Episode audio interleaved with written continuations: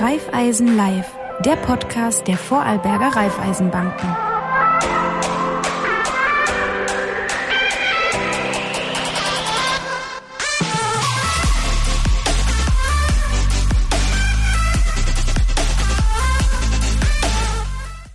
Herzlich willkommen zu einer neuen schon winterlich anmutenden Raiffeisen Live-Folge, wo es wieder um Ihr Geld geht, wo es wieder darum geht, wie können Sie das Beste aus Ihrem Geld herausholen und das Ganze mit den Raiffeisen Landesbanken äh, in Vorarlberg. Freut mich recht herzlich, einen sehr hohen Besuch heute bei uns im Studio zu haben, und zwar der Manfred Mikler, ist Marktvorstand bei der Raiffeisen Landesbank Vorarlberg. Herzlich willkommen bei uns im Studio. Danke für die Einladung. Freue mich, ähm, da zu sein. Heute haben wir ganz ein wichtiges Thema, was uns alle umtreibt, ähm, die Inflation. Wie, wie gehen wir mit dem ganzen Thema um? Ähm, es wird jeden Tag gibt es neue Meldungen dazu, Preissteigerungen, die Inflation geht hoch, äh, unterschiedlicher Natur. Also die, die, die Pauschalsumme dann von 10, 11 Prozent, wo man hört, ist ja nur der Schnitt aller Summen. Das unterscheidet sich natürlich in verschiedenen Sektoren. Unser Geld wird immer weniger wert. Ähm, Für euch als Bank, wie, wie geht man mit, mit dieser Inflation von eurer Seite auch mit den Kunden und Kunden um, die natürlich schon auch Fragen stellen werden, ähm, wie, wie geht ihr damit um, als Bank und auch als Kunde? Ja, grundsätzlich muss ich mal sagen, ist es für uns als Bank eigentlich ja was Positives, wenn wieder die Zinsen steigen. Ähm, die EZB versucht jetzt auf die Inflation zu reagieren, nämlich mit einem Nachziehen der Zinsen.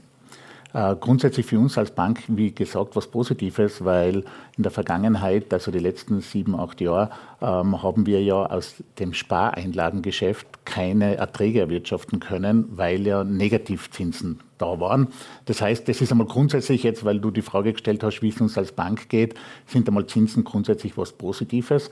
Nur muss man natürlich, wenn man den Kunden berät, ganz klar zum Kunden sagen, wenn die Zinsen jetzt auf Haus Nummer zwei, zweieinhalb Prozent steigen werden und eine Inflation gegenübersteht von 10 Prozent oder mehr, dann ist es real immer noch ein Verlust für den Kunden. Das heißt, auch wenn man wieder am Sparbuch Zinsen erhält, ähm, kann man den Realverlust damit nicht aufholen.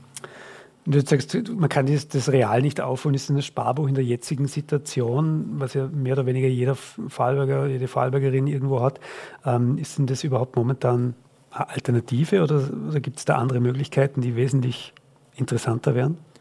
Das Sparbuch ist immer eine Alternative.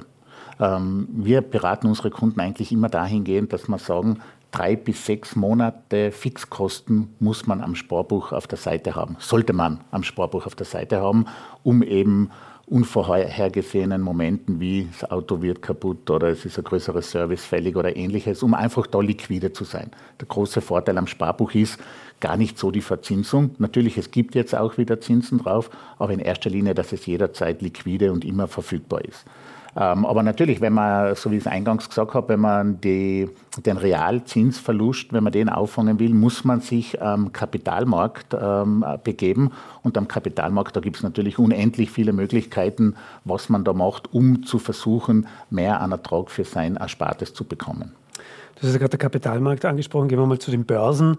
Ähm, wenn man sich die, die, die, großen Aktientitel, die man jetzt äh, eher so kennt, ähm, anschaut, die haben großteils fast eine Talfahrt oder sind mitten in einer Talfahrt, muss man sagen, sie waren sehr hoch. Mhm. Ähm, das, das Ganze äh, normalisiert sich eher oder der Markt normalisiert. Wie seht ihr da die, die Geschichte? Ist es reiner Zockerei oder, oder ist es doch, wenn man das geschickt macht, natürlich auch risikomäßig richtig verteilt, auch, auch durch eure Beratung, eine, eine, ein spannendes Feld, auch in der jetzigen Zeit? Ja, ganz generell muss man sagen, das Jahr 2021 war an den Börsen und an den Märkten ein, ein wahnsinnig gutes Jahr. Ähm, dann ist dieser unsägliche 24. Februar 2022 gekommen und es hat sich aber auch schon vorher ein bisschen abgezeichnet, dass der ganze Markt überhitzt ist ähm, und das 22er Jahr ist sicher an den Börsen ein sehr, sehr schlechtes Jahr oder ein schlechtes Jahr. Sehr schlecht ist vielleicht zu viel gesagt.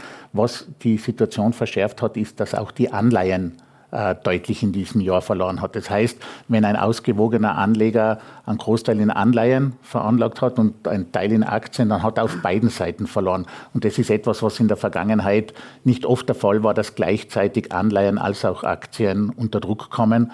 Aber es ist Und ich zitiere da immer gern unseren Leiter des Treasuries, der sagt, diese Veränderung am Zinsmarkt, wie wir sie heuer erleben, ist epochal.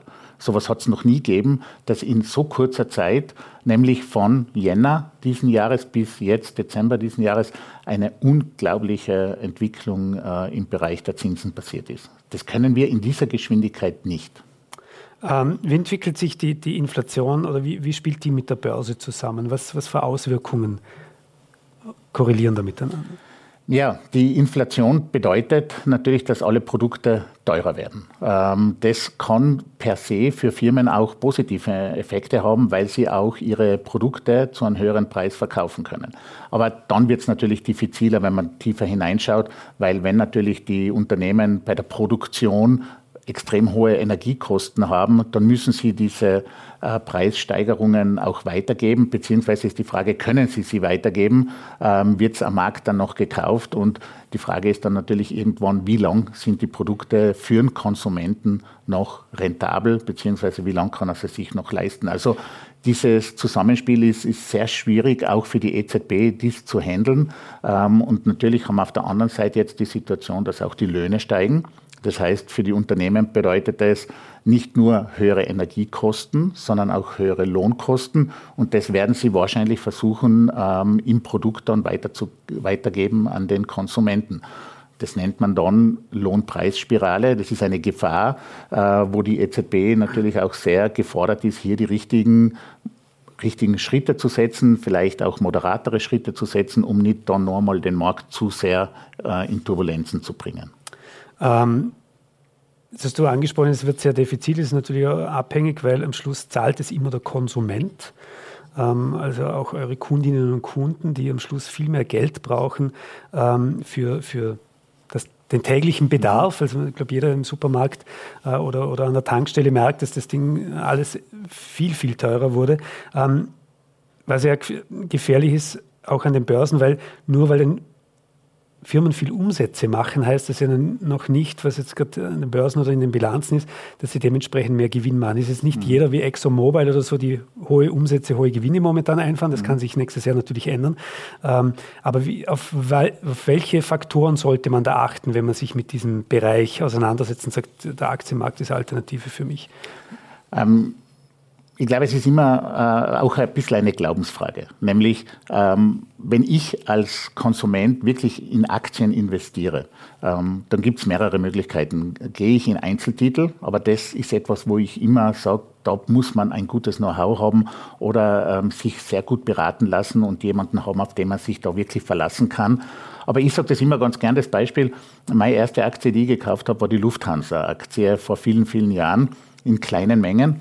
Ähm, aber ich habe es deswegen gemacht, weil ich mir gedacht habe, ich sei ein äh, deutsches Unternehmen. Also ich hätte ja die Möglichkeit gehabt, ähm, American Airlines zu kaufen, aber ich wollte in Europa investieren. Ich wollte in die Sicherheit der Fluglinie investieren. Ich bin ein Teil des Unternehmens damit und äh, mein Kaufverhalten hat sich so entwickelt, dass ich dann auch meine Urlaubsflüge, wenn es irgendwie möglich war, dann auch über die Lufthansa gebucht habe.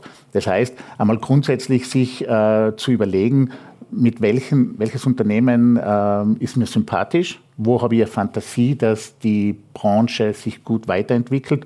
Und ist das Unternehmen auch von der Werteorientierung her, und da redet man dann über das Thema Nachhaltigkeit, wobei natürlich da das Beispiel der Fluglinie vielleicht nicht das Richtige ist, aber ich glaube, in der Veranlagung sollte man sich auch überlegen, ähm, wenn ich jetzt neu ein, ein Wertpapier kaufe, erfüllt das auch die Kriterien der ESG, also der Nachhaltigkeit, und kann ich da mit den Werten und mit den Umweltgedanken auch äh, identifizieren.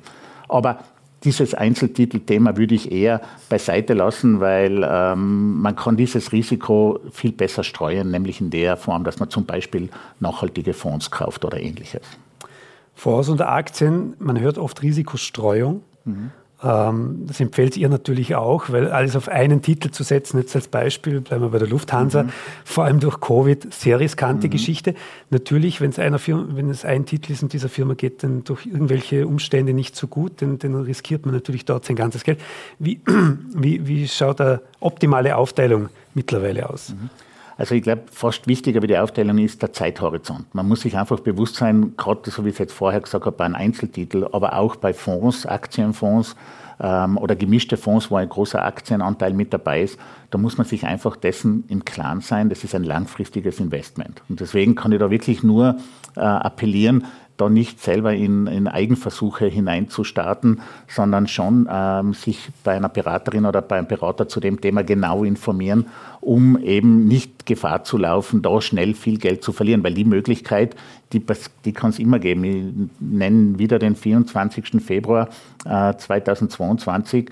Ähm, durch den russischen Einmarsch in der Ukraine ist äh, wirklich ein Rutsch an den Börsen passiert, egal welche Branche. Und deswegen muss man sich äh, ganz im Klaren sein, man muss langfristig investiert sind und dort darf ich auf, die beigelegte, auf dieses beigelegte Chart verweisen. Ähm, da sieht man das eigentlich ganz gut. Wenn man in einen Bärenmarkt kommt, das heißt, wenn irgendein unvorhergesehenes Ereignis passiert, wie Covid zum Beispiel oder jetzt der Krieg in der Ukraine, ähm, dann gehen die Kurse zwar nach unten, aber über eine mittelfristige Laufzeit erholen sich die Kurse oder haben sich in der Vergangenheit auch immer wieder die Märkte so erholt, dass man nach dieser Laufzeit besser dran war, als äh, wenn man das Geld theoretisch nur am Sparbuch geparkt hätte, was die Rendite angeht. Deswegen glaube ich, ist es ganz wichtig zu schauen, was ist liquide, was brauche ich liquide, wo möchte ich jederzeit zugreifen können und wo habe ich einen längeren Veranlagungszyklus.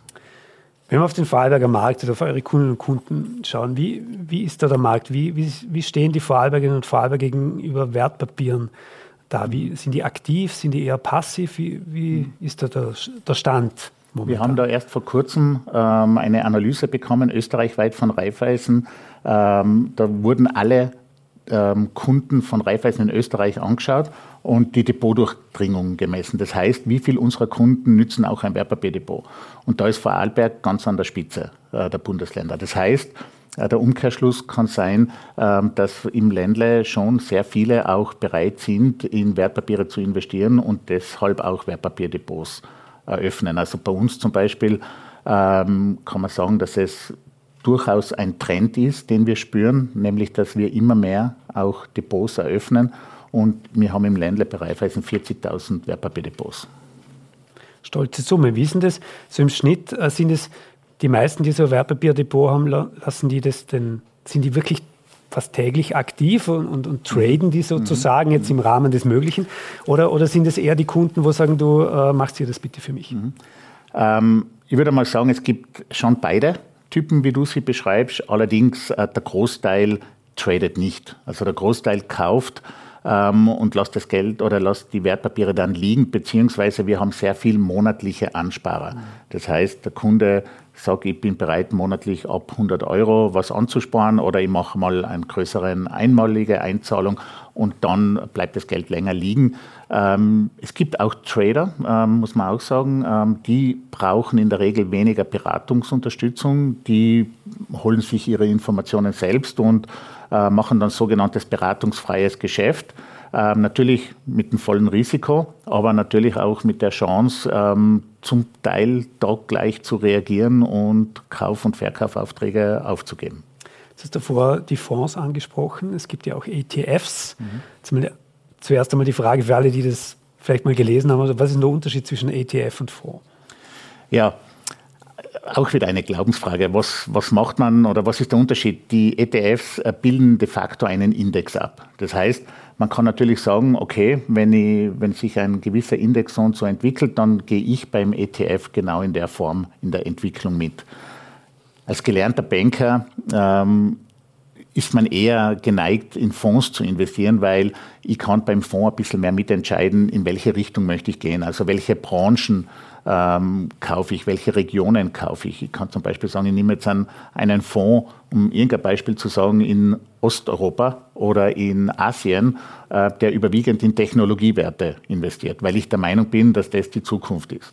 Ähm, das kann ich bei ETFs nicht. Die ETFs bilden einfach den Index ab, haben aber auch ihre Berechtigung und muss man auch sagen, ähm, natürlich auch in der Vergangenheit sehr erfolgreich, weil der Fonds hat immer das Ziel, den Index zu schlagen, den Markt zu schlagen.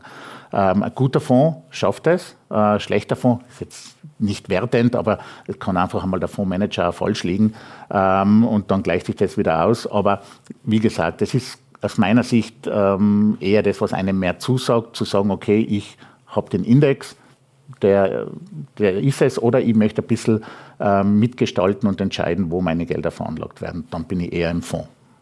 Das heißt, der Index, gibt es Beispiel, wo sich jetzt jeder vorstellen kann? Ja, es gibt zum Beispiel den, äh, einen weltweiten Aktienindex, der quer durch einen Durchschnitt darstellt ähm, und ähm, der wird dann abgebildet, MSCI World als Beispiel. Das heißt, dat, auf tat, basierend auf tatsächlichen Aktienkursen, das heißt, da, genau. da ist einfach alles reingeschmissen, Richtig. bei S&P 500 mhm. und so, mhm.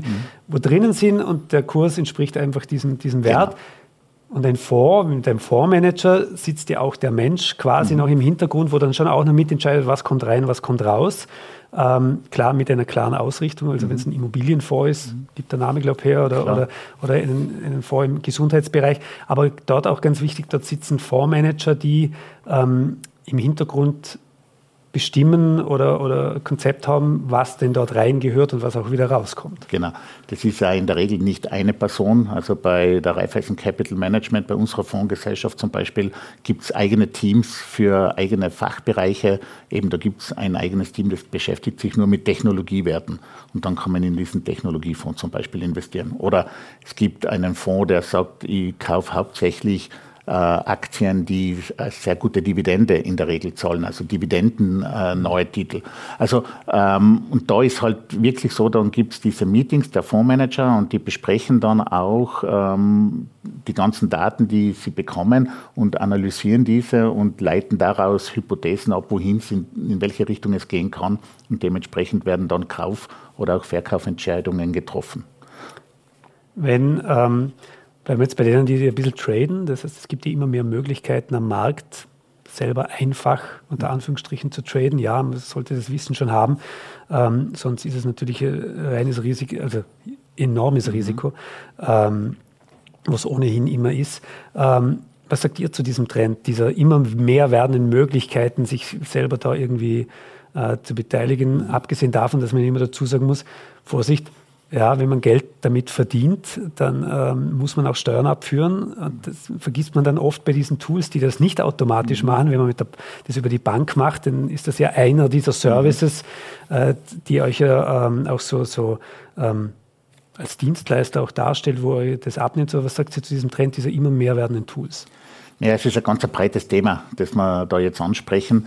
Ähm, wie gesagt, es gibt durchaus bei uns zum Beispiel die Möglichkeit, eine Vermögensverwaltung oder ein Wertpapierdepot zu machen und das ausschließlich digital. Also man braucht dann nicht mehr in die Bank kommen, man braucht kein Beratungsgespräch mehr führen, man macht dann rein beratungsfreies Geschäft.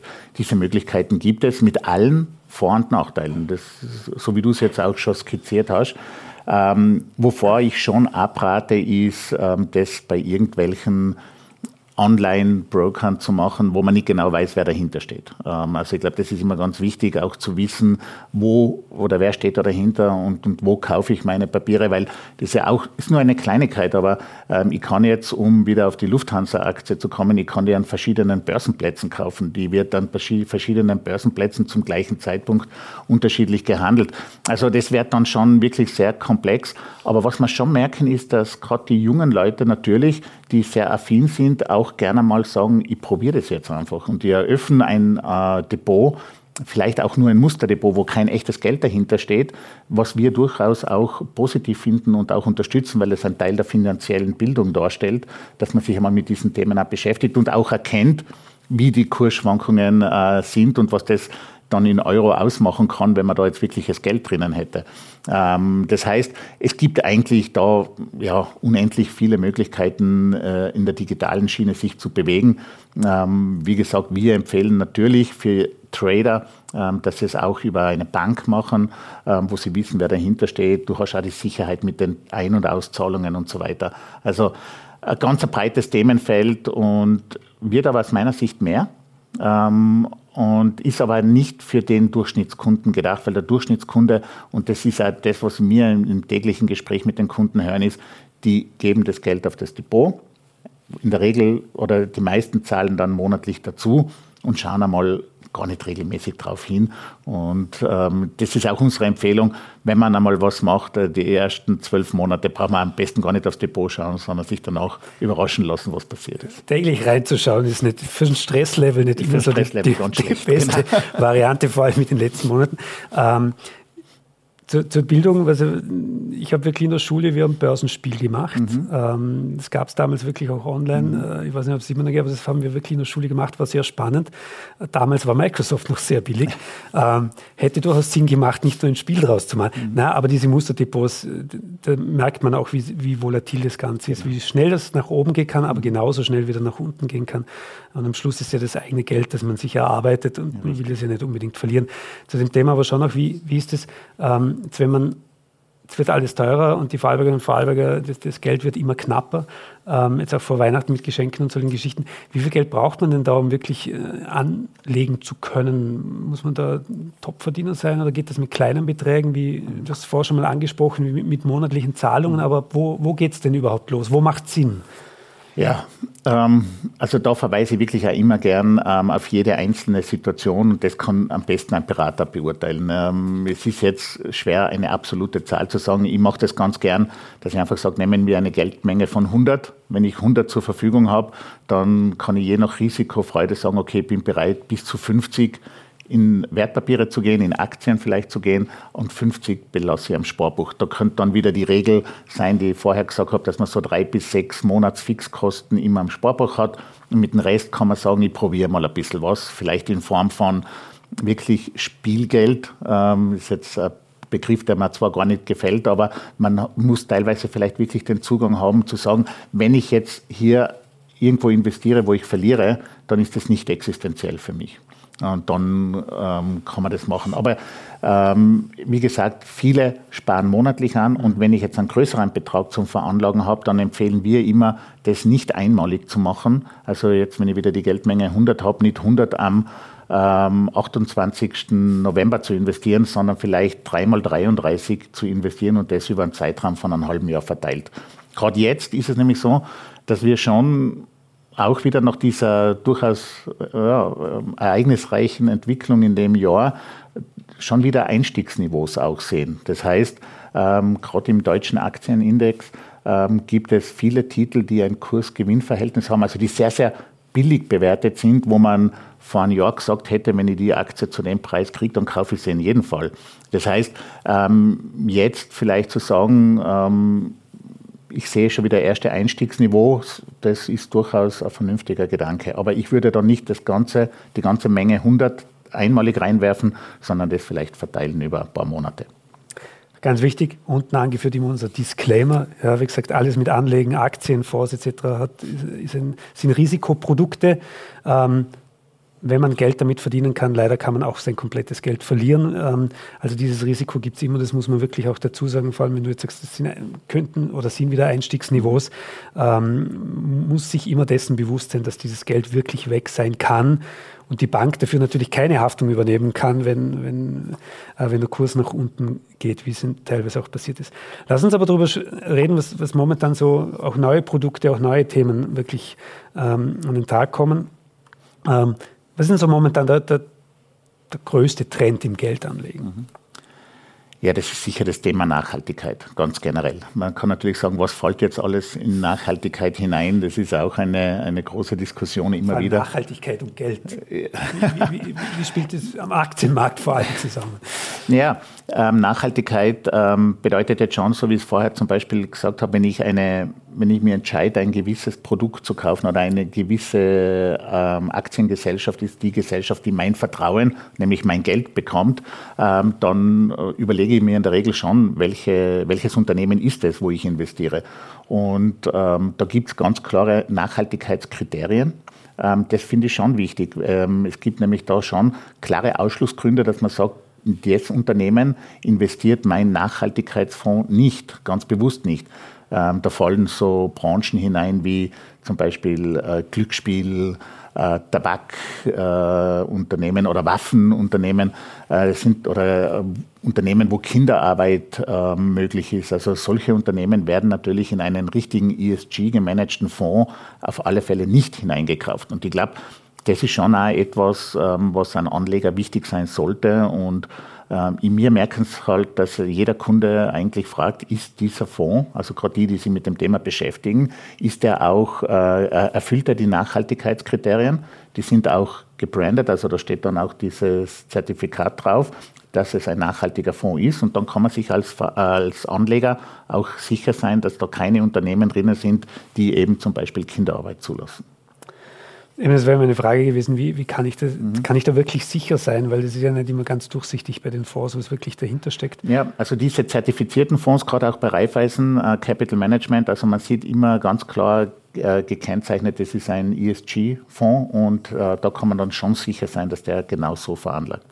Wie, wie, wie einfach ist es für euch oder ähm, für eure Leute oder auch für, für, die, für die Institute an sich, das wirklich nachvollziehbar zu kontrollieren, dass diese Unternehmen dem wirklich entsprechen, weil durch gewisse Unternehmensverflechtungen, wo man dann durch Beteiligung oder sowas vielleicht doch auch in Bereiche kommen könnte, wo mhm. jetzt nicht unbedingt das Label bekommen würde. Wie, wie einfach ist das für euch nachvollziehbar, damit es für den Kunde wieder mhm. diese Sicherheit gibt?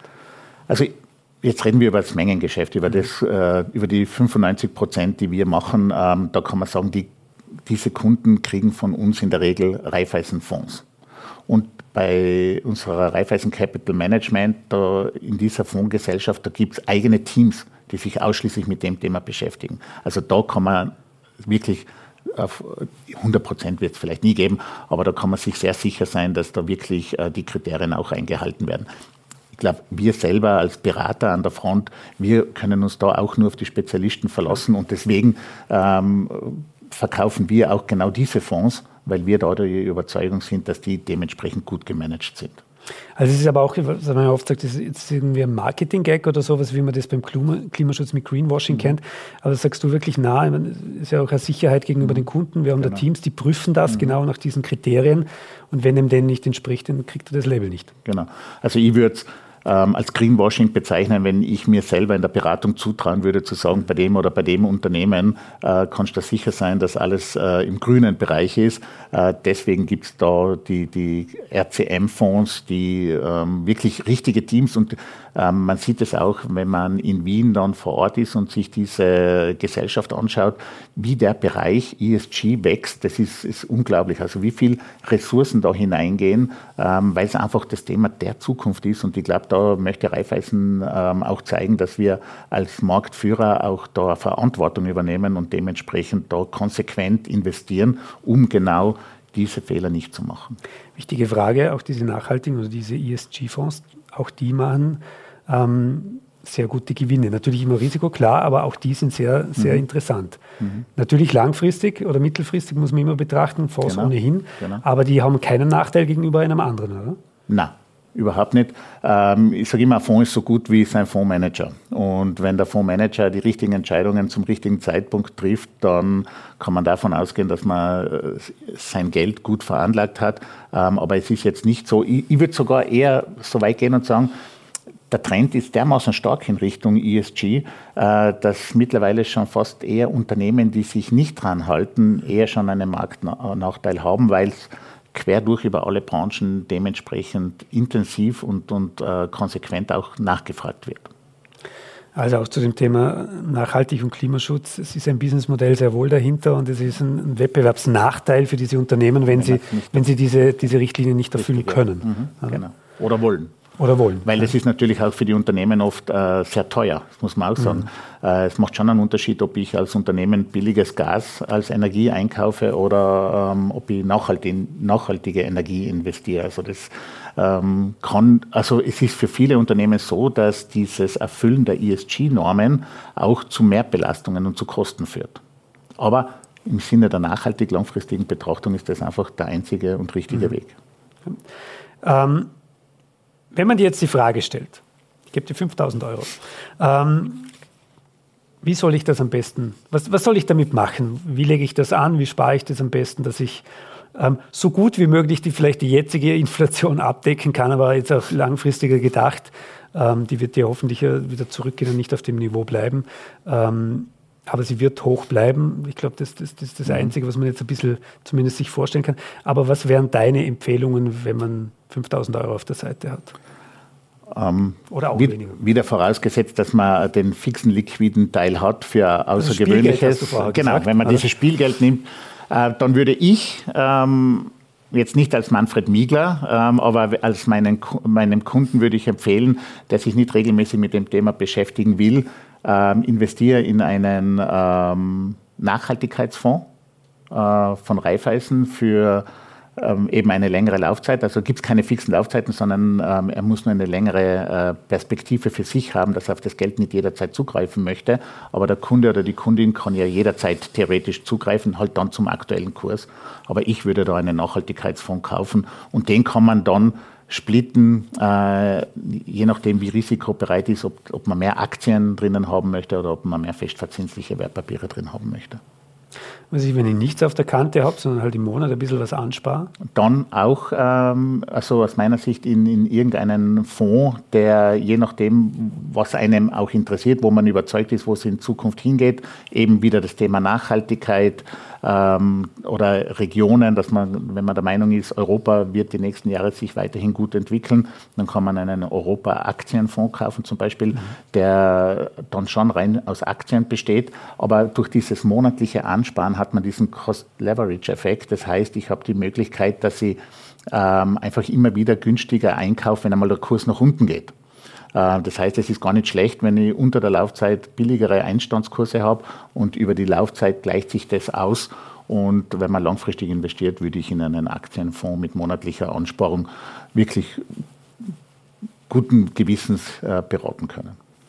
Letzte Frage für alle Vorarlbergerinnen und Vorarlberger, die Kinder haben. Jetzt gibt es diese Ta Taschengeldkonto, ist noch was anderes, aber, aber wo man ja meistens monatlich irgendwas für die Kinder auf die Seite legt, ähm, egal jetzt in welcher Höhe oder Oma und Opa vielleicht nochmal was einzahlen. Wär, wäre da eine, eine, wie du am Anfang auch mal an, äh, angedeutet hast, also irgendwie ein bisschen ein Teil aus zwar am Sparbuch, aber einen anderen Teil legt man durchaus in Fonds an. Ist das, das etwas, was du empfehlen würdest? Also es ist etwas, das man merken, dass immer mehr kommt. Also ähm, so der Opa und die Oma äh, sagen oft, ich möchte jetzt ähm, über 18 Jahre zum Führerschein hin ähm, für mein Enkelkind etwas ansparen. Also das, das hören wir jetzt immer öfter ähm, und das finde ich durchaus eine sinnvolle Variante, dann zu sagen, okay, das sind 18 Jahre äh, kleinerer Betrag monatlich äh, in einen Fonds zu geben, da sage ich, da ist es dann egal, glaube ich, ob der jetzt in Amerika übergewichtet ist oder in Asien. Ähm, in einem breit gestreuten Fonds über 18 Jahre, denke ich, äh, kann man normalerweise nicht viel falsch machen, wenn man das für, für sein Enkelkind zum Beispiel ansparen möchte. Ja, freut sich das Enkel oder, oder das Kind am, genau. am Ende des. Wobei mir natürlich immer sagen, am wichtigsten ist einmal das Sumsi-Konto zuerst. Ja, äh, und, absolut, darum sage ich Taschengeldkonto genau, Beschäftigungskonto. Genau, genau. Das, mhm. das braucht es auf jeden Fall. Ähm, wenn man da jetzt mehr Informationen haben will und, und sich wirklich detaillierter damit auseinandersetzen will, wo gehe ich denn am besten hin? Also natürlich klingt es immer so, wenn ein Banker darüber redet, äh, dass es heißt, der, der will jetzt, dass die Kunden zu seiner Bank äh, gehen. Aber es ist, es ist doch so, dass Geld etwas ist, das man hart erarbeiten muss, überhaupt so wie sich die derzeitige wirtschaftliche Entwicklung darstellt. Und man investiert extrem viel, um sich ein, äh, eine, einen Betrag anzusparen und dann würde es einfach fahrlässig finden, den einfach irgendwie zu veranlagen. Deswegen, und dafür sind wir auch in der Breite als Reifeisen da. Deswegen haben wir, überall Bankstellen ähm, und Beratungsbüros. Ähm, man soll das einfach nützen und zu der Beratung hingehen. Die kostet nichts ähm, und unsere Mitarbeitenden, da bin ich überzeugt, sind sehr, sehr gut ausgebildet. Wir investieren viel in diesen Bereich, weil wir wollen als Unternehmen lang langfristig äh, tätig sein und da ist es uns auch wichtig, dass der Kunde langfristig in seiner Veranlagung erfolgreich ist, weil wenn ich jetzt einem Kunden etwas verkaufe, um für mich schnell einen, einen Provisionsertrag zum Beispiel zu erwirtschaften und der Kunde ist in zwei Jahren unzufrieden, dann bin ich immer noch da und der Kunde auch und dann habe ich äh, kein gutes Image. Deswegen ist auch uns diese langfristige Begleitung der Kunden extrem wichtig. Und deswegen investieren wir auch viel in die Ausbildung der Mitarbeitenden also in eine Filiale der ganzen Reihe von Landesbanken in Vorarlberg gehen. Äh, da wird jedem geholfen oder wird beraten, genau. egal ob man Kunde ist oder nicht im Übrigen. Also da kann natürlich jeder hingehen und, und diese Dienstleistung ähm, anwenden und sich dort informieren, wie Sie ähm, das Beste aus Ihrem Geld holen, auch in der jetzigen äh, Situation. Lieber Manfred, herzlichen Dank für das sehr informative Gespräch, für, für die tollen Insights. Ähm, ich glaube, wir wissen jetzt alle, was wir tun sollten und werden unsere Konten mal durchforsten und sagen, naja, Sparbuch hin oder her, ich glaube, da kann man viel mehr tun äh, und macht momentan erst recht Sinn bei dieser hohen Inflation, ähm, weil wenn es am Sparbuch liegt mit quasi null und die Inflation ist bei 10 Prozent, ähm, leider Gottes äh, 10% weg. Mhm. Das äh, mag man weder beim Gehalt noch beim Sparbuch am Schluss. Also ich glaube, da sollte man sich Alternativen überlegen. Vielen Dank fürs Zusehen. Vielen Dank fürs Zuhören. Für alle, die uns per Podcast hören und zum Beispiel beim Joggen ähm, immer wieder mitnehmen. Ähm, wenn Fragen oder Feedback sind, gerne in die Kommentare posten. Ähm, wir freuen uns auf die nächste Ausgabe und hoffen, Sie konnten einige Tipps mitnehmen, können Ihr Geld anlegen mit Ihren Beraterinnen und Beratern ähm, und äh, können so mehr aus Ihrem Geld machen. Wir sehen uns bei der nächsten Folge von Raiffeisen Live. Bis zum nächsten Mal. Vielen Dank fürs Dabeisein.